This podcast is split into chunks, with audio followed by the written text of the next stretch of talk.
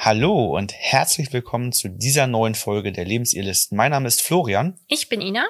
Wir helfen Paaren raus aus der Krise hinein in eine glückliche und harmonische Beziehung. Und in dieser Folge soll es darum gehen, warum Männer keine Paartherapie wollen.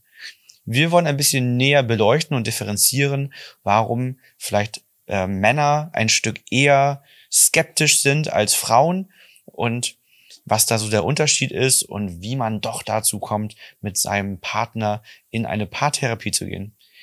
Ich wünsche dir spannende Impulse und Aha-Momente nach dem Intro.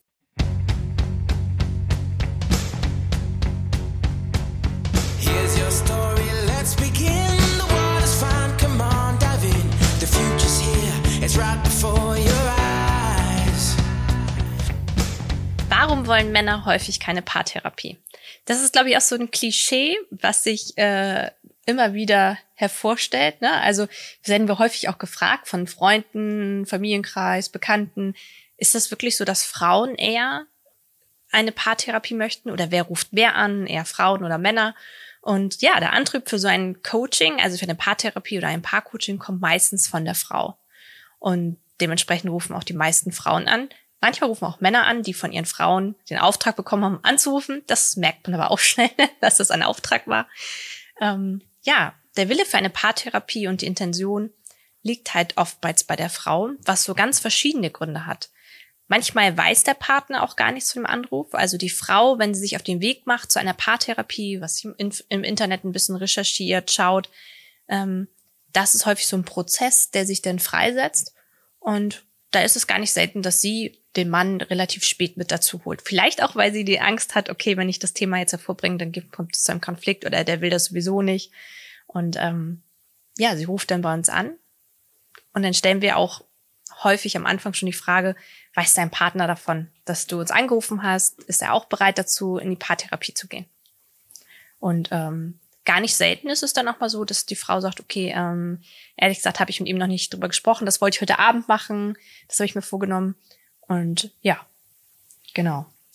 Wobei ich da auch eine gewisse Entwicklung Mhm. beobachte, bei uns zumindest, was äh, ich glaube, was tatsächlich am Podcast und auch ein Stück weit an YouTube liegt, nämlich mh, die Männer, die neigen ja erstmal dazu, sich selbst helfen zu wollen. Mhm. Und ähm, ich glaube, sowas wie Podcast hören und YouTube-Videos schauen, um nach Ursachen erstmal selbst zu forschen und zu schauen, können wir uns vielleicht erstmal selber helfen, das kommt vielen entgegen. Ja. Und wenn dann ähm, die Männer merken, dass wir hier, ich will gar nicht zu viel vorwegnehmen, was da alles kommt, aber dass, dass wir halt eben nicht so dogmatisch unterwegs sind, dass es keine ähm, komischen Übungen bei uns gibt und all diese ganzen Dinge, sondern alles ein bisschen lockerer ist, als man sich das eigentlich so vorstellt, vielleicht, dann doch anrufen.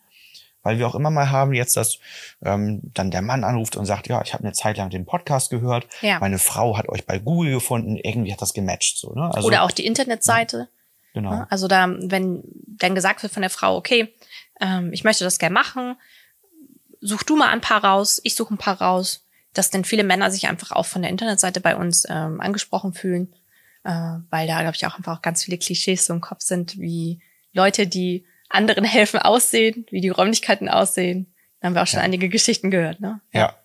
Das sieht man ja hier bei uns im Hintergrund. Das ist einer der Coaching-Räume, modern und nett eingerichtet. Ist meistens auch der erste Satz, der fällt, wenn die Tür aufgeht. Oh, das ist aber gemütlich bei euch. Ja, so ein bisschen Ne? Wohnzimmeratmosphäre. Genau. Ja. Ne, wir haben manchmal ähm, schwierige Themen, dann darf es zumindest in der Umgebung ein bisschen entspannt sein. Ne? Genau. Ja, was sind die Ursachen? Warum ähm, kann man, warum sagen wir, Männer wollen manchmal keine Paartherapie oder wie kommt so dieses Bild, dass eher Männer einer Paartherapie abgeneigt sind? Ich glaube, ein erster Punkt ist, dass zum Thema Paartherapie selbst ein negatives Bild besteht. Ähm, also, dass man da zum Beispiel verrückte Übungen macht oder, keine Ahnung, auf dem Sofa liegt und irgendwie therapiert, hypnotisiert oder sonst wie geheilt wird. Ähm, also ich glaube, da, Wegen da Therapie meinst du auch, ne? In dem Wort drin, ne? Paartherapie. ja, wegen dem Begriff auch, ne? Ja. Genau. Also der Begriff Therapie, der signalisiert ja eigentlich, dass man krank ist. Ja. Ja, Wenn ich, wenn ich eine Therapie brauche, bin ich krank, ähm, entweder körperlich oder psychisch krank und so fühlen sich die Menschen aber nicht. Mhm. Ja, wer jetzt zu einer Paartherapie muss, der fühlt sich nicht krank. Klar, der manchmal auch durch den ganzen Stress in der Beziehung psychosomatische Symptome, Ja. ähm, die in der Auswirkung entstehen können, aber man ist ja eigentlich nicht krank. Ja, Und ich glaube, das, das ist auch so ein Punkt, dass einfach dieser Begriff Therapie relativ ungünstig gewählt ist. Ich glaube, Paar-Coaching, Paarberatung ist da wesentlich schöner und ähm, ist, glaube ich, leichter anzunehmen häufig. Ne? Genau, jetzt noch natürlich fragen sich vielleicht einige, ja, warum nennt ihr das denn nicht Paarcoaching lieber oder Paarberatung, wenn doch viele Menschen mit dem Begriff Paartherapie so ein Problem haben oder Männer, ne? Ja, das liegt einfach daran, was man, äh, auf welchen Begriff man kommt, wenn man Konflikte und Stress in der Beziehung hat und nicht ganz weiter weiß und in der Krise ist, dann kommt den Menschen leider nicht als Impuls in den Kopf Paarcoaching, sondern dann kommt an vorderster Stelle Paartherapie in den Kopf, weil das halt geprägt ist. Ähm, und dann googelt man nach Paartherapie entsprechend. Nennen wir es auch Paartherapie, das ist quasi bei uns ein Marketing-Hintergrund. Wir würden es gerne Paar-Coaching nennen, aber dann würde kein Mensch zu uns finden. Genau. Eine Eheberatung geht auch noch, äh, ist dann direkt der nächste Begriff, auf den ähm, noch, noch relativ viele dann kommen. Aber wie gesagt, Paar-Coaching, Paarberatung, Beziehungscoaching wird halt super. Hat sich noch nicht gesucht. durchgesetzt in unserer Gesellschaft, ne? Da Genau. ist der Begriff Paartherapie einfach so präsent, ne? Richtig.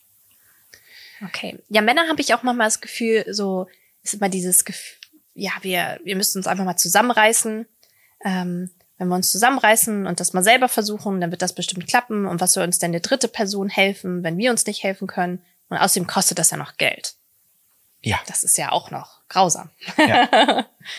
das ist natürlich auch so ein, so ein Umdenken im, im Mindset, Mhm. dass man für ähm, Coaching, für sowas Geld ausgibt ne? Ja. und sich um, um seinen mentalen Themen kümmert. Mhm. Äh, da ist so eine, eine Brille von mir, das kann auch anders sein, Mhm. dass tendenziell ähm, Menschen, die aus dem Bereich Sport oder Selbstständigkeit, Unternehmertum kommen, Führungskräfte, das ähm, ein Stück weit eher machen, weil sie Coachings schon aus dem beruflichen Kontext eher gewohnt sind. Mhm. Ne? Selbst der Spitzensportler hat einen Coach zur Seite, einen Mentaltrainer, einen Physiotherapeuten. Ja. Also der hat ein Team, was ihm hilft, diese Leistung abzurufen. Mhm. Ähm, jemand, der Führungskraft ist, hat häufig schon Führungskräftetrainings gemacht, Coachings gemacht. Mhm. Unternehmer haben häufig einen Mentor, einen Coach zur Seite, der hilft, diese Themen zu klären und besser zu werden.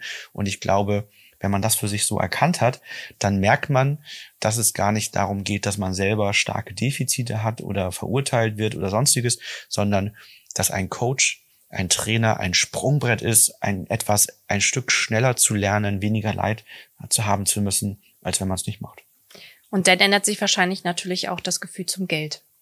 Ja, Also dafür Geld auszugeben. Das ist ja bei jeder Sache bei uns im Leben so, dass wir eine unterschiedliche Priorisierung haben, für was wir etwas ausgeben, also für was wir Geld ausgeben.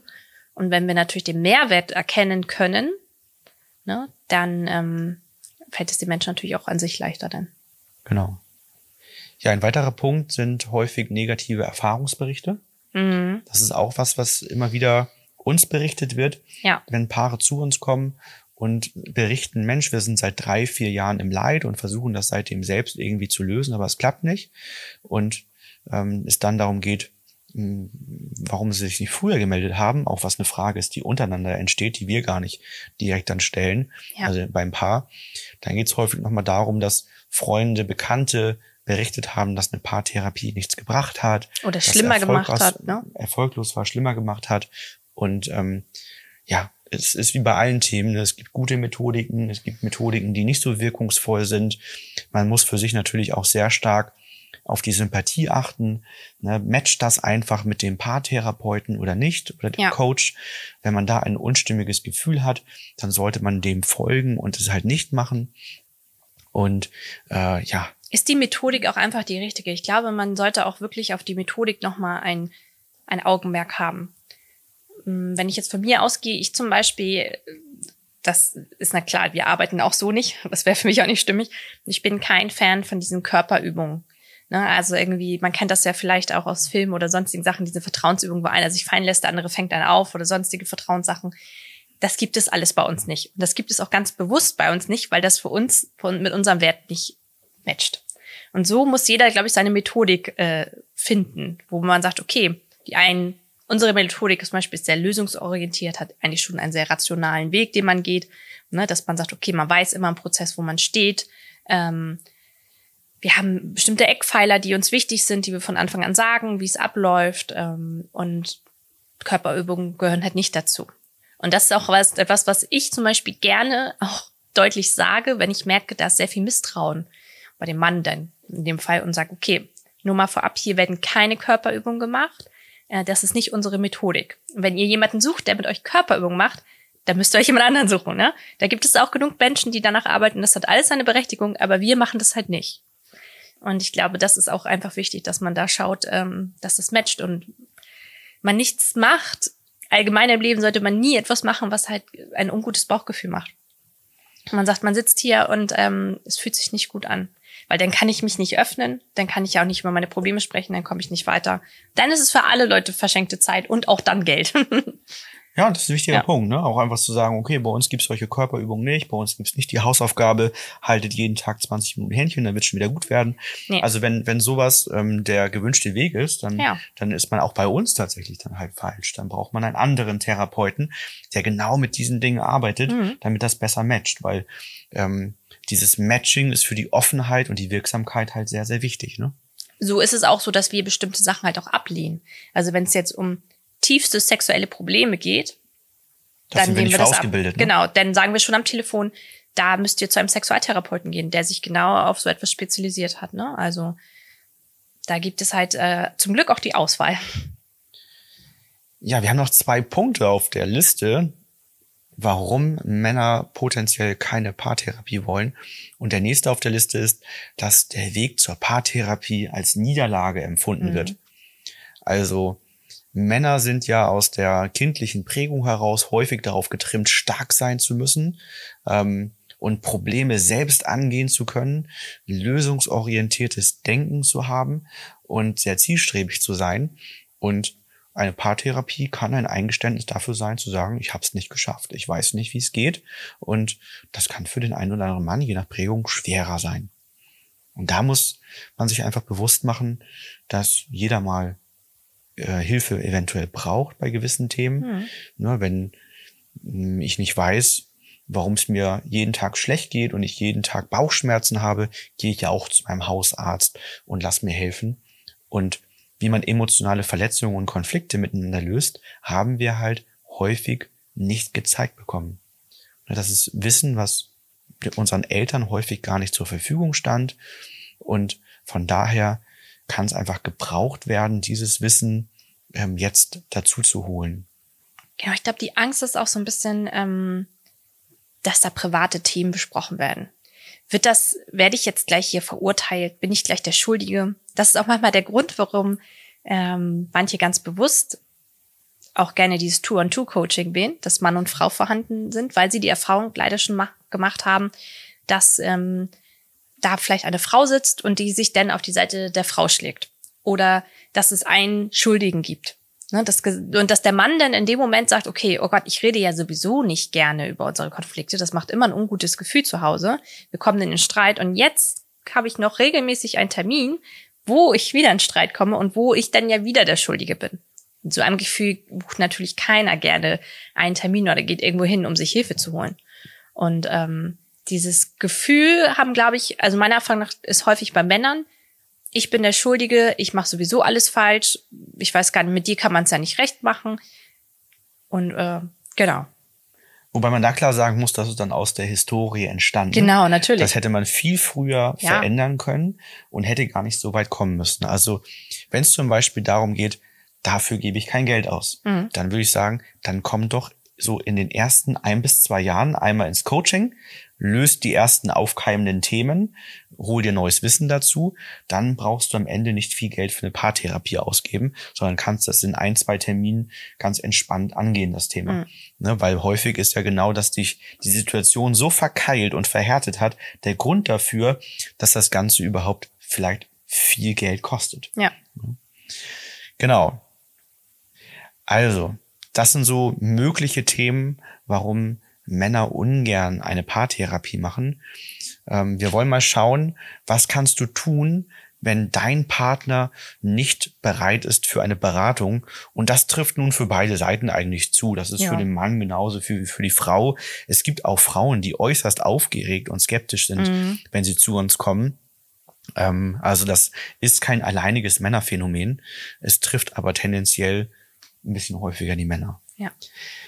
Ja, das erste, was man tun kann, ist, wenn man da mit seinem Partner drüber sprechen möchte und derjenige ist vielleicht skeptisch, dass man mal auf unsere Website zum Beispiel hinweist, dass man mal schaut, wie sehen unsere Räumlichkeiten aus, dass man vielleicht mal den einen oder anderen Podcast gemeinsam hört, um unsere Art und Weise kennenzulernen und dass man dann gemeinsam schaut, es gibt ja ein kostenloses und völlig unverbindliches Kennenlerngespräch.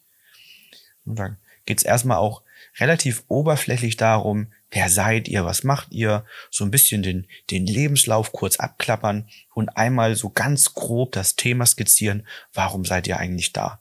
Ja, wenn jemand sagt, Mensch, wir haben da immer wiederkehrende Konflikte, unsere Kommunikation ist nicht so gut in solchen Situationen, ähm, wir haben häufig aufkeimenden Streit, ähm, das macht ungute Gefühle, dann ist das im Prinzip schon fast ausreichend fürs Kennenlerngespräch, um zu sagen, okay, das, das ist ein Thema, was wir uns anschauen können. Und dann berichten wir von uns, wer wir sind, was wir machen, wie unsere Ausbildung war, wie unser Weg ist. Und natürlich erzählen wir, wie wir mit euch vorgehen wollen würden, wie unsere Methodik abgesteckt ist und klären mit euch den Rahmen des Coachings. Und dann könnt ihr euch ganz entspannt entscheiden. Und das ist was, was wir immer wieder erleben, dass äh, gerade Männer mit sehr viel Skepsis den Raum betreten, sehr zurückhaltend sind, ähm, die ersten 10, 15 Minuten brauchen, um warm zu werden. Und dann, wenn sie hören, wir arbeiten lösungsorientiert, wir haben klare Ziele, wir verbinden das Rationale mit der Gefühlswelt und wir haben einen klaren, strukturierten Prozess, den wir durchlaufen werden, ähm, dann macht das bei vielen Männern doch ein sehr gutes Gefühl und auch das Gefühl, ah, das lässt sich hier gut lösen. Ja, wir haben auch, also als wir angefangen haben, haben wir uns auch die Frage gestellt, was wäre uns wichtig, wenn wir uns woanders Hilfe holen würden? Welche Atmosphäre würden wir brauchen? So haben wir auch eine große äh, Sorgfalt auf die Räumlichkeiten gelegt. Also, dass man sich hier wohlfühlt, dass man angenehmes Licht hat, dass man bequem sitzt. Wir bieten am Anfang immer gleich das Du an, wenn sich das für alle stimmig anfühlt, dass wir gleich eine persönliche Ebene haben. Ihr bekommt bei uns immer etwas zu trinken angeboten. Wir haben verschiedene Getränke. Bei uns gibt's nicht nur Wasser oder Kaffee. Ihr könnt auch eine Cola trinken. Es ist alles sehr locker. Wir haben immer etwas zum Snacken, so Süßigkeiten auf dem Tisch oder Nüsse, das M&M's, dass man das Gefühl hat, okay, wenn ich jetzt um 17 Uhr einen Termin habe und ich habe es jetzt nicht mehr geschafft, irgendwie mir gerade ein Müsli reinzuschieben, ich kann mir da jetzt auch ein paar M&M's nehmen und die essen oder eine Cola nehmen oder es ist halt, es ist halt locker und ähm, ja, ich glaube, das, das macht immer viel aus, dieser Rahmen zu wissen, okay, das ist jetzt nicht so ähm, das Klischee wie das ängstliche Klischeebild, was ich hatte, sondern ich kann davon ablassen und es ist ja für viele auch wichtig, ähm, es ist ein großes Bürogebäude, hier sind noch andere Firmen drin, es ist ein großer Parkplatz, man kann bequem davor parken. Ist es anonym? Es ist anonym, genau. Keiner weiß jetzt, wo ihr hier reingeht, ob ihr jetzt zur Finanzberatung geht, ob ihr zu einer Marketingagentur geht, was auch immer. Es sind so viele verschiedene Sachen hier vorhanden und ähm, dementsprechend macht das bei vielen Menschen auch ein gutes Gefühl. Wir haben sehr viele Menschen auch, die von außerhalb zu uns kommen. Also wenige Paare aus Neumünster direkt, sondern auch einige Paare oder wirklich sehr viele Paare, die aus ganz Schleswig-Holstein kommen, die gerne dann auch die Fahrzeit auf sich nehmen, weil sie das Gefühl haben, ich, ich brauche auch diesen bisschen Abstand. Weil wir tendenziell eher so zweistündige Termine auch Genau. machen. Lohnt sich dann die Fahrt auch, ne? Ja. Oder halt auch online, ne? Also wenn ihr jetzt zuhört und denkt so, ja, tschüss, klingt alles so gut bei euch hier. Aber halt so Aber ich bin in Bayern. Ja. Ich krieg kein Getränk.